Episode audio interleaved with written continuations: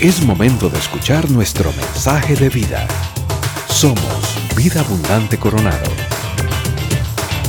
Gracias al Señor, acá estamos de nuevo en el cuadrilátero. Estamos en la serie Knockout. Estaba revisando cuál es el boxeador con más knockouts en la historia. Digo yo, seguro Mike Tyson, George Foreman, alguno de estos, Mano de Piedra, Durán.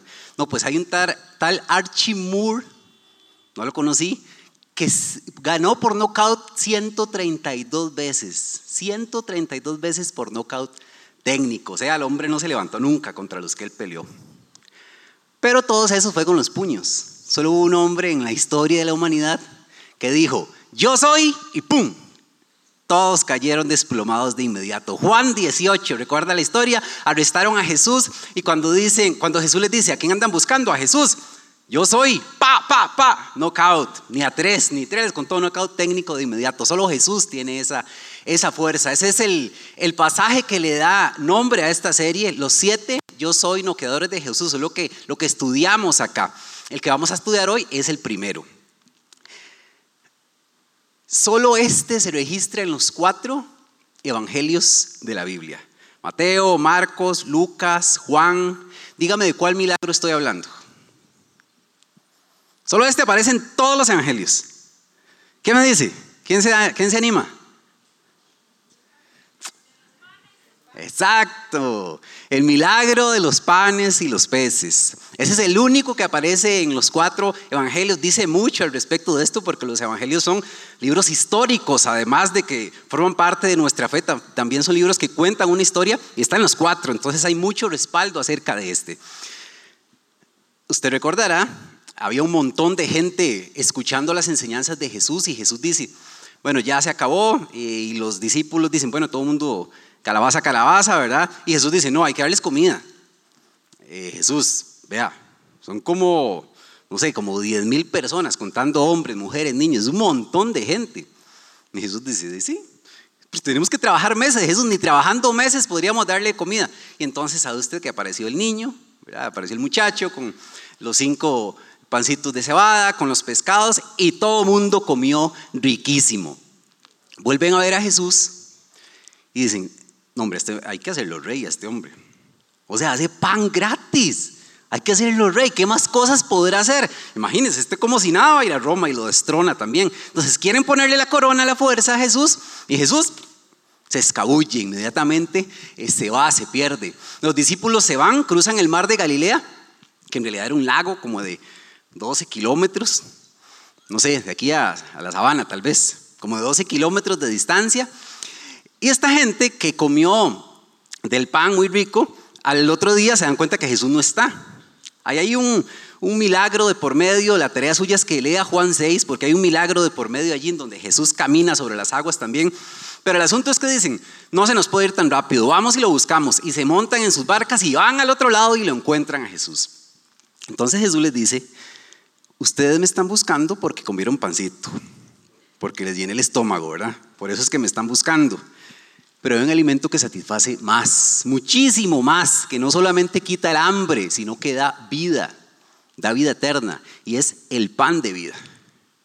Y le dicen a Jesús, danos ese pan, por favor, ¿en dónde está? Queremos ese pan. Y Jesús les dice, Juan 6:35, yo soy el pan de vida. El que a mí viene nunca pasará hambre y el que en mí cree nunca más volverá a tener sed. Y ese es el yo soy de hoy. El primero de los yo soy que que encontramos allá en Juan, es importante antes de entrar en materia comprender que no es algo literal. O sea, cuando Jesús dice yo soy la luz, Jesús no está diciendo que Él es una lámpara o cuando dice yo soy la puerta no está diciendo que Él es una tabla de marfil. No, evidentemente está hablando en sentido metafórico. Lo que Jesús está diciendo es que este que ustedes ven, este es el pan verdadero, este es el, el pan del cielo, este que tienen al frente de ustedes. No es esa comida que les di ayer porque tienen hambre de nuevo, ¿verdad?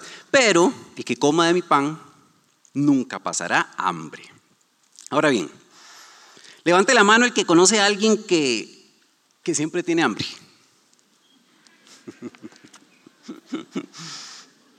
El que no la levantó es porque es él. Habemos muchos así que siempre tenemos hambre, ¿verdad? Bueno, no es ese tipo de hambre el que está hablando Jesús. No es ese tipo de hambre el estómago el que está hablando Jesús. Decía Agustín de Hipona que nosotros fuimos hechos para Dios y que nuestro corazón está hambriento e inquieto hasta que encuentra descanso en Él.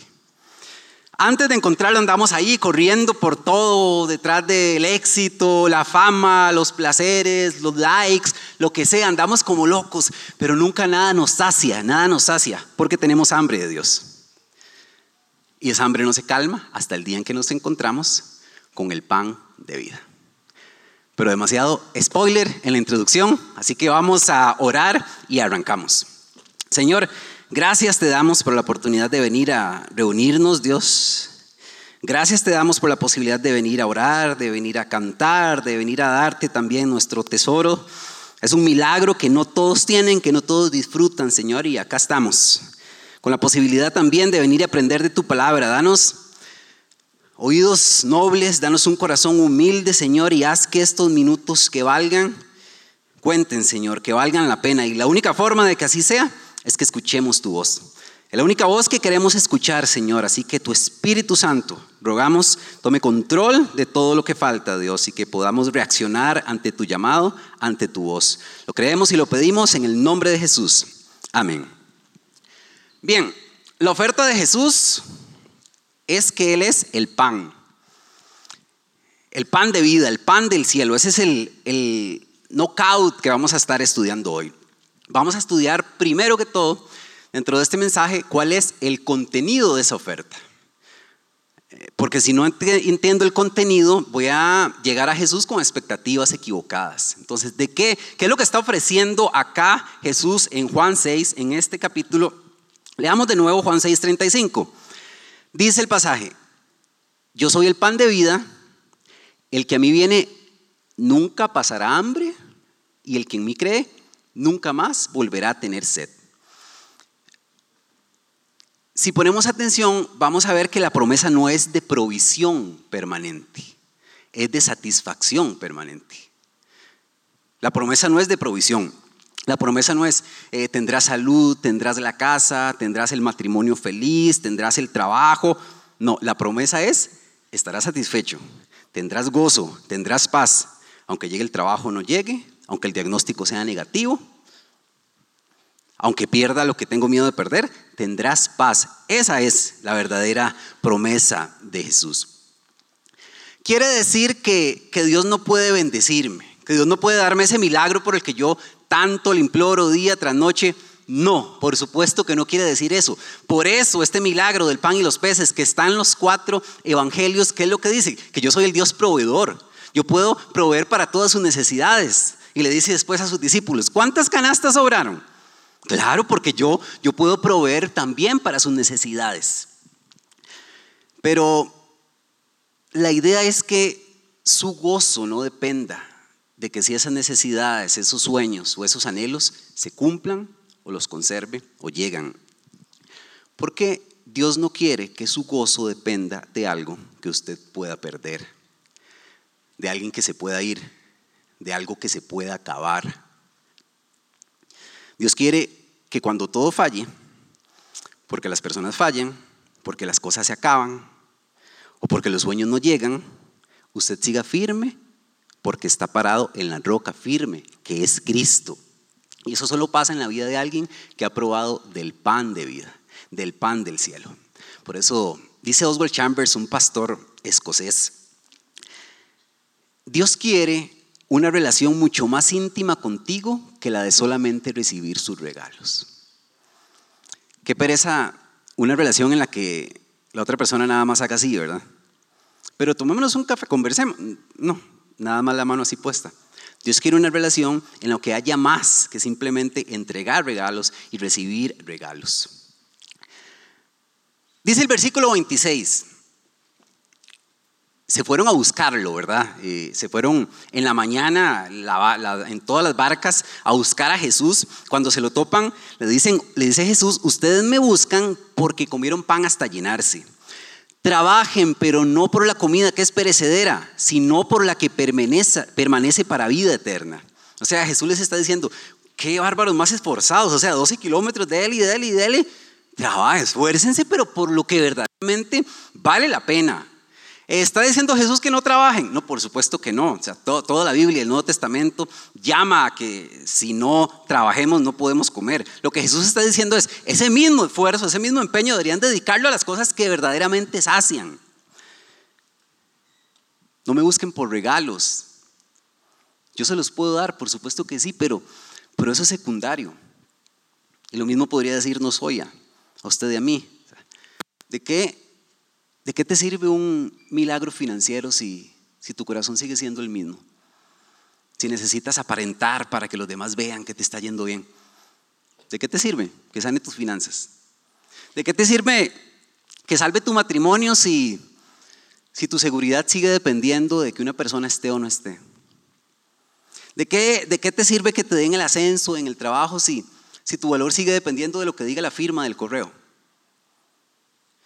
Vea, hay bendiciones que no me servirán de nada si Jesús no cambia primero mi corazón.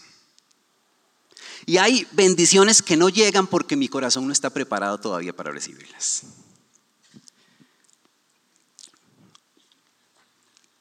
Escribía David después de que el profeta Natán lo visita cuando cometió adulterio con Betsabé. Y dentro de su oración a Dios y su petición, allí en el Salmo 51.10, David le dice, Crea en mí un corazón limpio, por favor. Cambia mi corazón, trabaja aquí. Yo por fuera podría intentarlo, podría pedirte, yo podría esforzarme, pero Dios, por favor, trabaja aquí. Aquí es donde necesito que operes, aquí es donde necesito que cambies. Y cuando Dios arranca ese proceso, no es indoloro, no es sencillo. Muchos creo que podemos dar fe de esto.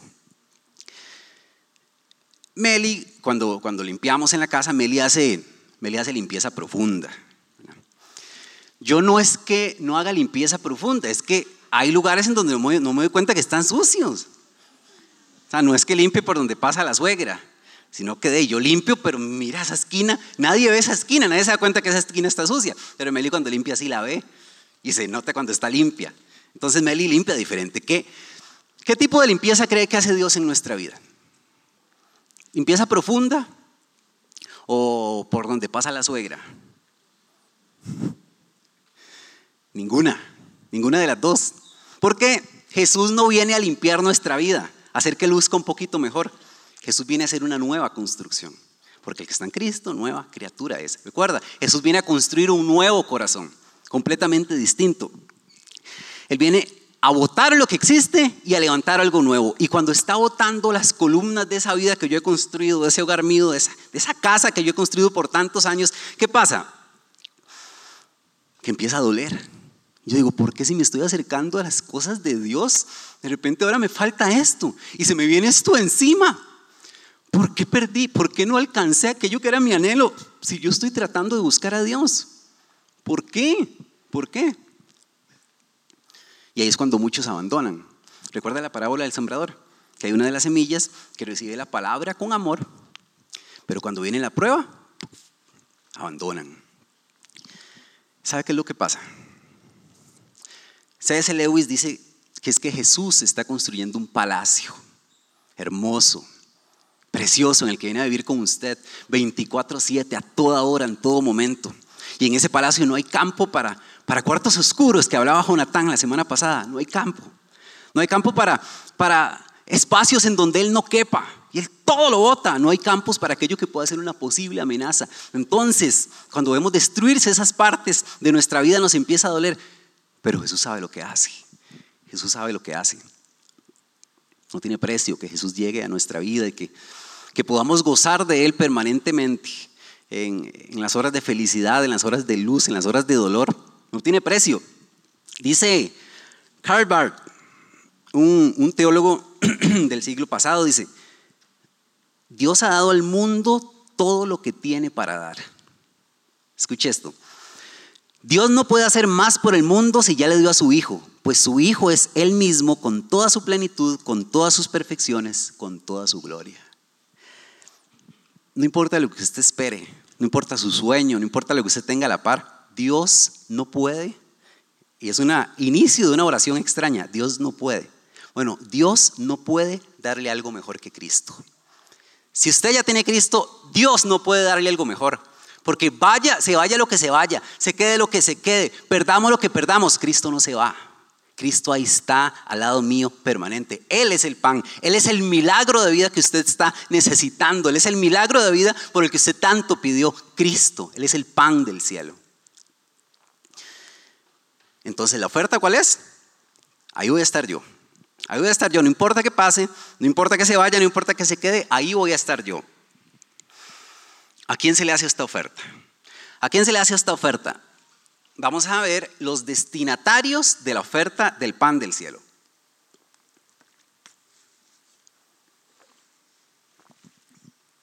Dice Juan 6:37. El que a mí viene, yo no lo rechazo. Yo no lo echo afuera, seguramente se lo saben en esa otra versión.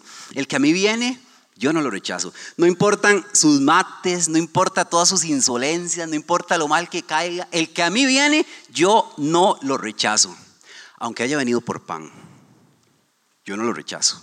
Aunque días después van a estar pidiendo que liberen a Barrabás, en vez de a mí, el que a mí viene, yo no lo rechazo.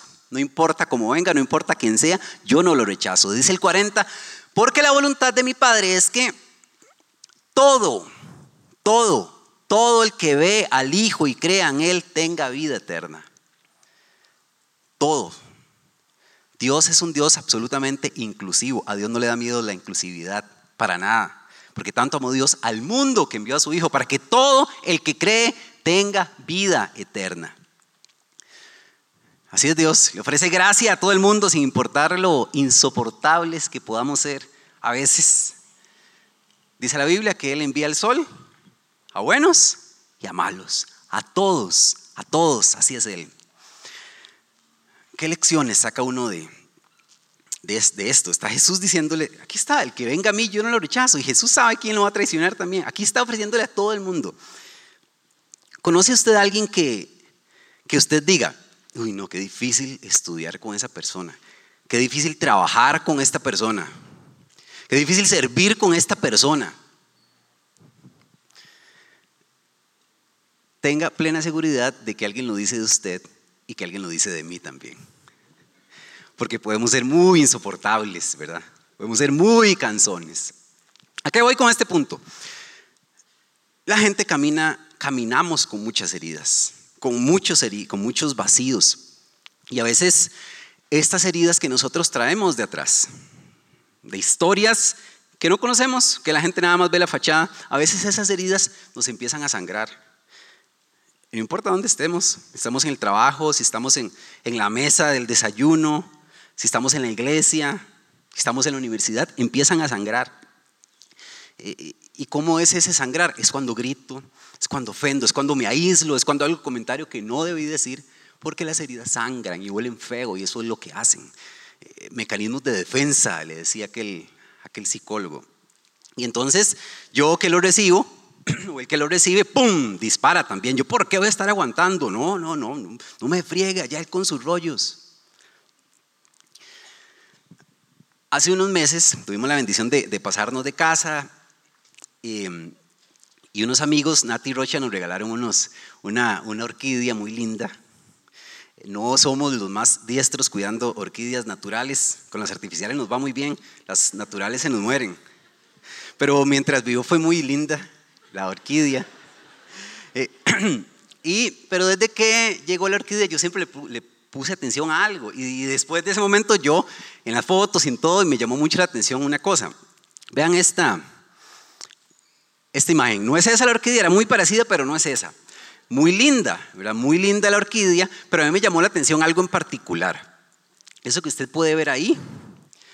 Vamos a la que sigue. Eso. ¿Lo ven? Eso, eso resulta que tiene un nombre técnico. Eso se llama palito que sostiene.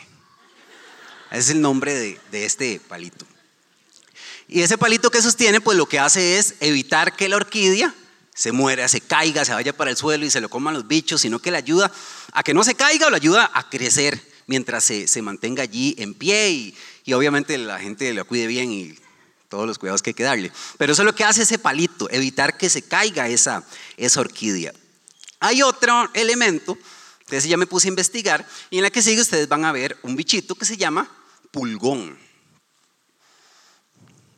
Se veía más chiquitito en la imagen que yo pasé. Digo, voy a poner algo que no de asco, pero no sé si logré el, el cometido.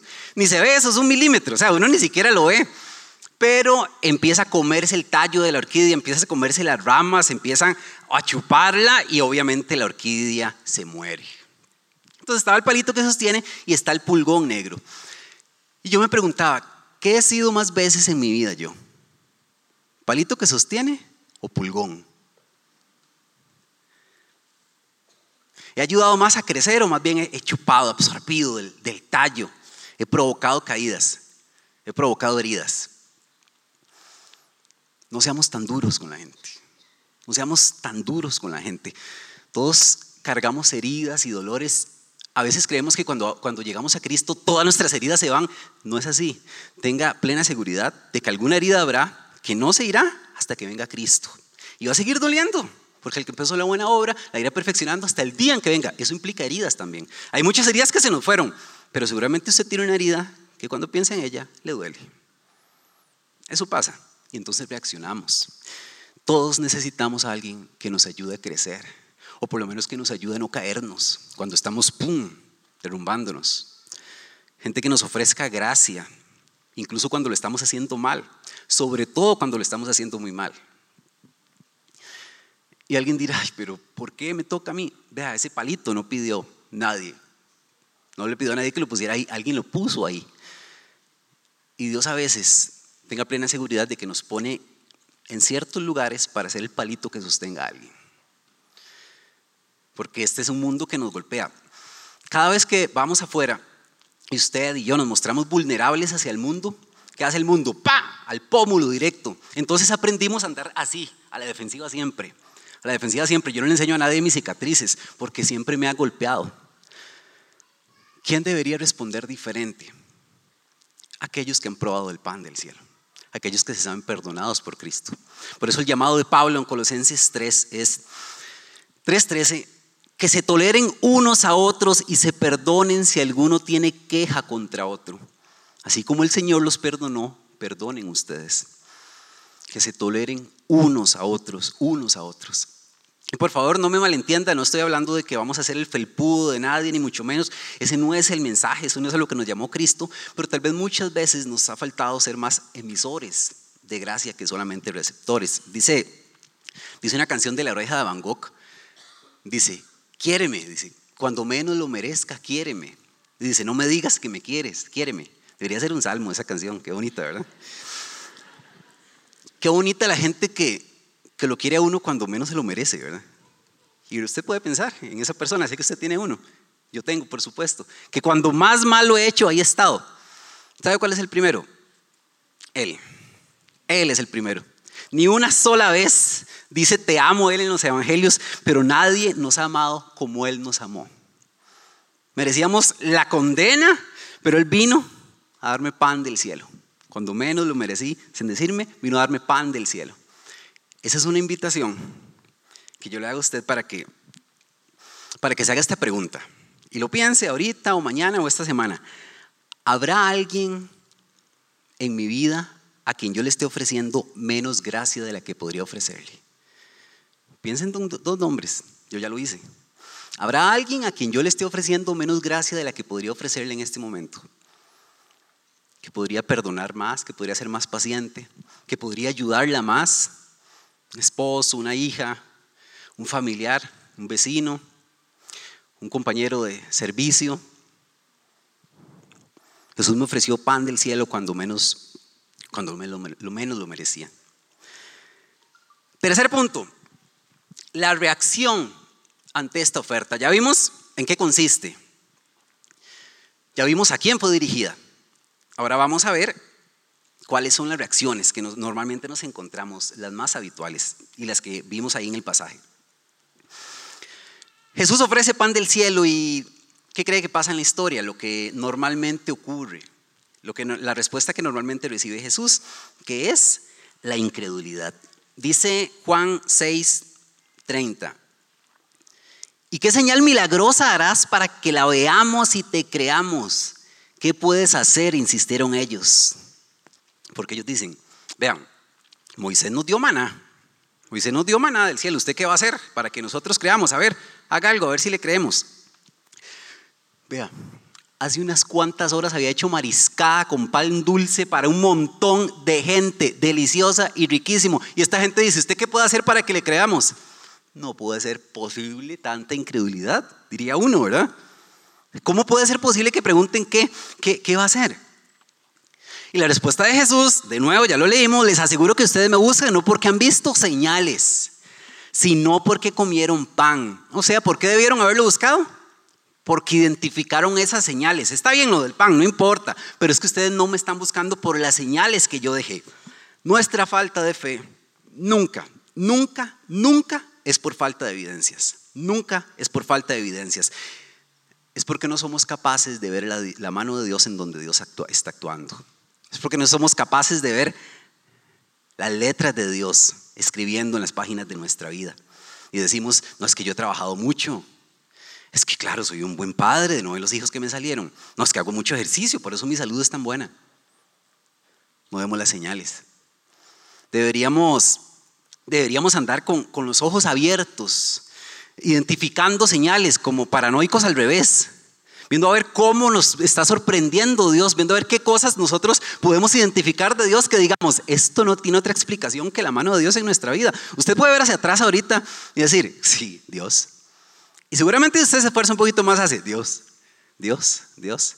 Y es cierto, alguien dirá, todo es por Dios. En efecto, todo es por Dios, pero también hay formas, hay caricias especiales de Dios en donde Él nos está haciendo, hey, recuerde, es evitar ponernos medallas que no ganamos. Es Dios, es Dios haciendo señales. Es Dios diciendo, aquí estoy, me tiene que buscar. Yo soy el proveedor absolutamente de todo. Pero no me busque por esto, es porque yo soy el Dios que, que sacia tu corazón, que viene a darte pan para que nunca más vuelvas a tener hambre. Y otra de las reacciones, además de la amnesia por las cosas que Dios ha hecho, es la evasión de responsabilidad. Le dicen a Jesús, ¿qué puede hacer? A ver si creo. O sea, no es mi responsabilidad creer, Jesús, usted me tiene que convencer. Es un error. Porque Jesús no viene a convencer a nadie de que Él es quien dice que es. Nadie. De hecho, la Biblia no, es, no, no está escrita en modo convencimiento. La Biblia no comienza diciendo, eh, a continuación enumeramos todas las razones por las que estamos absolutamente seguros de que Dios existe. No, la Biblia dice, en el principio Dios creó los cielos y la tierra. Y Jesús no viene, a participar de debates teológicos en donde lo sientan a él en un ring, eh, en un, atril y a otro en un atril. Vamos a ver quién gana este. No, él participa, sí, en discusiones teológicas, pero siempre con el fin de acercar a las personas al Evangelio, de anunciar el Evangelio. De hecho, él pone un puente y usted decide si lo cruza o no lo cruza. Si lo cruza, lo cruza por fe. Pero Jesús no viene a arrebatarlo, a repartir volantes, a ver si, si es capaz de convencerlo. Es el más anti-marketing que usted se puede imaginar Jesús. No sé quién era el asesor de campaña de Jesús, pero le dicen, Jesús, ¿lo puedo seguir? Yo no tengo ni siquiera dónde poner mi cabeza cuando me duermo. Jesús, ¿lo puedo seguir? Eh, bueno, si usted quiere más a su papá o a su mamá, no puede seguirme. Y los discípulos, Dios mío, vamos a ser solo dos en este camino. Jesús, ¿lo puedo seguir? Bueno, coja su cruz. Usted sabe lo que significa la cruz, ¿verdad? Y viene y, y me sigue. No sé cuál era la campaña de mercadeo que Jesús utilizaba, pero él no estaba muy interesado en, en convencer a la gente de, de que lo siguiera. Porque el problema del incrédulo no es de falta de argumentos. El problema del incrédulo es de voluntad. Lo dice Juan, versículo 3 versículo 36 del capítulo 3. En la conversación con Nicodemo, se lo de la Reina Valera contemporánea, dice, el que cree en el Hijo tiene vida eterna, escucha esto, pero el que se niega a creer en el Hijo no verá la vida. Es un tema volitivo, es un tema de voluntad. Yo me niego o por fe doy el paso. ¿Cuál es la solución a esto? Si Jesús no viene a convencer a nadie, Él viene a decir, hey, se acerca el veno de los cielos, arrepiéntanse. ¿Cuál es la solución a esto si Jesús no es un convencedor? Bueno, la solución es alguien que venga a convencernos. Existe. Existe un convencedor. Exacto, exacto. Juan 16, 8. Dice, hablando del Espíritu Santo, y cuando Él venga, convencerá al mundo de su error, por, su pecado, por su justicia, por juicio. Él sí es el convencedor. ¿De qué viene a convencernos hoy? Eh, él, de que necesito a Jesús, de que necesito un Salvador, de que necesito creer. El Espíritu Santo entonces sí viene a convencerme. Y en ese momento, cuando escuchamos al Espíritu Santo y cuando por fe decidimos creer en Cristo, se cumple lo que dice la Biblia en 2 Corintios 4, 6, que Dios que dijo que la luz resplandezca en las tinieblas, hace brillar su luz en nuestro corazón para que conozcamos la gloria de Dios que resplandece en el rostro de Jesucristo. O sea, cuando elijo creer, Dios me quita la venda de los ojos y puedo comer del pan de vida. Y puedo ver la gloria de Cristo. Y puedo ver lo hermoso a Cristo. Y de nuevo mi corazón empieza a explotar de felicidad, de amor por Cristo, cuando Dios me quita la venda. Pero tengo que elegir creer. Tengo que dar el paso para creer. Así que, si usted no está convencido de que Cristo es quien dice ser, se lo digo con todo el amor del mundo, pero no se equivoque pensando que es porque Dios no lo ha logrado convencer, o un pastor no lo ha logrado convencer, o las prédicas o las canciones no lo han logrado convencer. No, es porque usted no ha asumido su responsabilidad de responder al mensaje del Evangelio. Porque el Padre llama, eso dice Juan 6, nadie viene a mí a menos de que el Padre lo traiga, pero yo tengo que responder. ¿Recuerda Juan 1? A los suyos vino, pero ellos no lo recibieron. Mas a todos los que le recibieron, a los que creyeron en su nombre, les dio el derecho de ser hijos de Dios. Es lo que en términos eh, teológicos se llama la confluencia entre la gracia soberana y la libertad humana. Por supuesto, toda la iniciativa siempre va a ser de Dios, pero a mí me toca responder el Evangelio. El costo de la oferta. Ya vimos en qué consiste, a quién va dirigida, cómo se reacciona ante ella ¿Y cuál es el costo de esta oferta? Me interesa Jesús. Versículo 53. Les aseguro que si no comen la carne del Hijo del Hombre ni beben su sangre, no tienen realmente vida.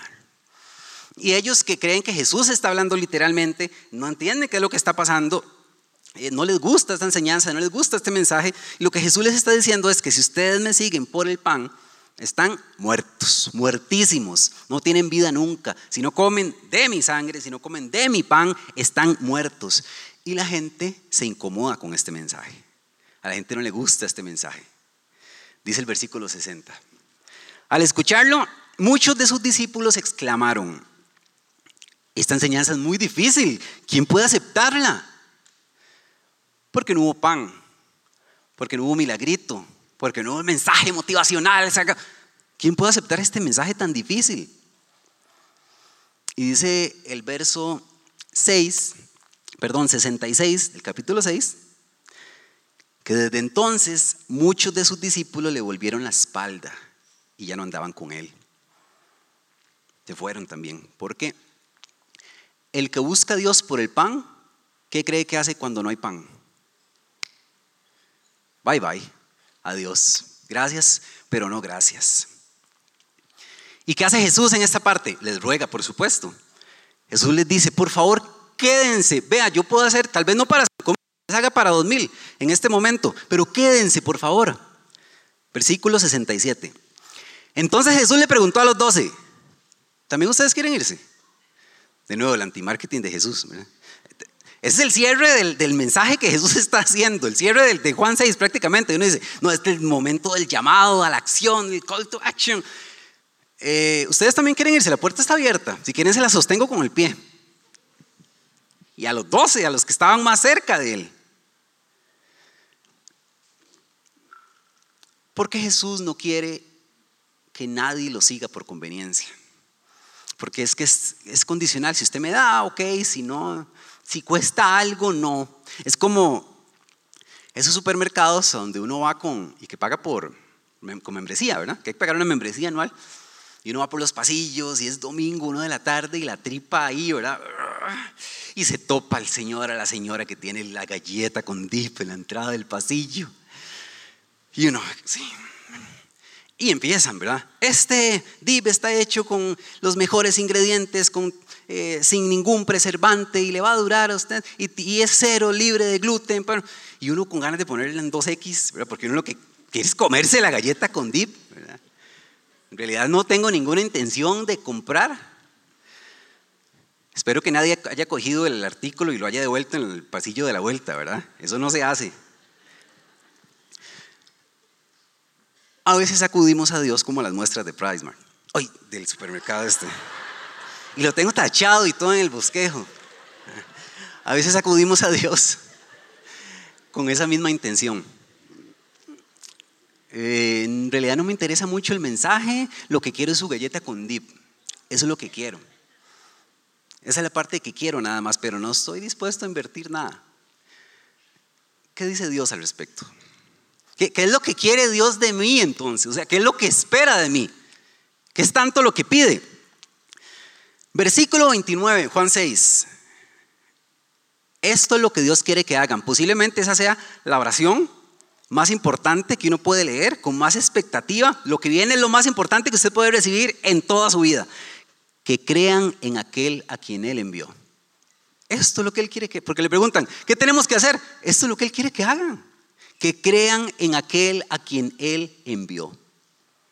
Y dice el versículo 35, de nuevo, yo soy el pan de vida. Y vamos a ver dos palabras clave aquí. El que a mí viene, nunca pasará hambre. El que en mí cree, nunca más volverá a tener sed. Venir y creer. Venir. No es venir a un culto, no es ir a la iglesia o ir a un pastor, a un sacerdote, mucho menos es a una religión. Es venir a Cristo, es encontrarme con una persona, es encontrarme cara a cara con Cristo, con la realidad de mi pecado, con mi necesidad de un Salvador. Si se conectó a Apolos el jueves, Pablo lo explicó de manera magistral, porque es que tenemos que acudir a Cristo. ¿Qué significa el pecado en nuestra vida? Venir a Él, venir a Él, no a las buenas obras, no venir a, hacer cosas buenas y que alguien me vea, venir a Cristo y creer. Dice, el que, el que venga y el que crea. Creer en Dios no es suficiente. Probablemente sea el riesgo más grande para su eternidad que puede sufrir alguien. Pensar que es suficiente creer en Dios y que ese Dios va a hacer algo al final de la historia para salvarme. Por años, de años, de años yo viví, no, Dios es muy bueno, Dios va a hacer algo. No es suficiente, no alcanza, no es suficiente. ¿Qué es creer? Es creer que soy enemigo de Dios, porque eso, eso dice la Biblia, soy enemigo de Dios, estoy muerto en mis delitos y pecados y que la única forma de salir de esa condición es reconciliarme con Dios a través del sacrificio de Cristo. Nada más. No hay de otra. Creer que verdaderamente estoy muerto en mis delitos y pecados, que, estoy en miseria espiritual, pero que Cristo tiene el poder para limpiarme y cambiar mi eternidad para siempre. Eso es, eso es, eso es lo que me pide, venir y creer. Termina el capítulo 6 y cuando Jesús preguntó, ¿ustedes también se van? Jesús sabía que le iban a responder. Jesús sabía quiénes estaban ahí. Jesús sabía quiénes eran los de verdad. Ustedes también se van a ir. Y Pedro, que era el líder, se levanta. Y todos vuelven a ver a, vuelven a, ver a Pedro, que dirá, o sea, todo el mundo, esta sala estaba llena y todo el mundo se fue. Solo quedamos nosotros. ¿Qué va a decir Pedro? Si es nuestro capitán. Respuesta de Pedro, versículo 68. Señor, ¿a quién iremos si tú tienes palabras de vida eterna? ¿A quién iremos, Señor? ¿A dónde vamos a ir? ¿Al Sanedrín? ¿A las leyes? ¿A, los, a pescar? ¿A quién iremos, Señor? Tú tienes palabras de vida eterna. En ningún otro lugar vamos a encontrar.